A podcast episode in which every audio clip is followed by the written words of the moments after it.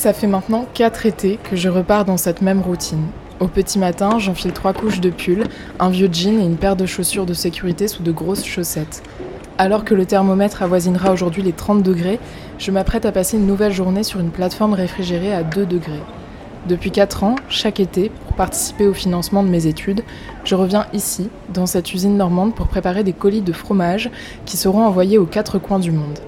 J'y vois aussi quelque part une invitation au voyage lorsque je stick, comme on dit dans le jargon, des boîtes de conserve de camembert et de brie en mandarin ou en hébreu. Cet été, c'est un peu différent. Covid oblige, et travaillant dans l'alimentaire, une prise de température est effectuée en début de service. Mon équipe et moi-même devons porter des masques tout au long de la journée. Avec la condensation de notre respiration, l'humidité de la plateforme et les divers efforts, des gouttelettes ruissellent le long de nos mentons au fil des heures. Les horaires aussi ont changé. Une seule équipe, au lieu des trois habituels, travaille maintenant sur cette partie de la plateforme de 8h30 à 16h15. Je dois faire partie des plus anciennes étudiantes à venir ici l'été. Avec l'installation de nouvelles machines et le développement des logiciels techniques, les petites mains sont de moins en moins utilisées. Beaucoup d'entre elles sont des mains de femmes d'ailleurs. Le travail de manutentionnaire intérimaire est précaire et donc largement effectué par la jante féminine. Malgré la prise en compte du chronomètre dans la préparation de nos commandes, on prend parfois le temps de s'échanger quelques futilités entre collègues, parfois on se confie même. Pendant la préparation des nouveaux cartons et entre deux palettes à refaire, je découvre ainsi le parcours de ces femmes. L'une a perdu son mari et travaille pour payer les études de son fils. Une autre est un peu plus âgée que moi et se prépare à repasser le concours de prof des écoles.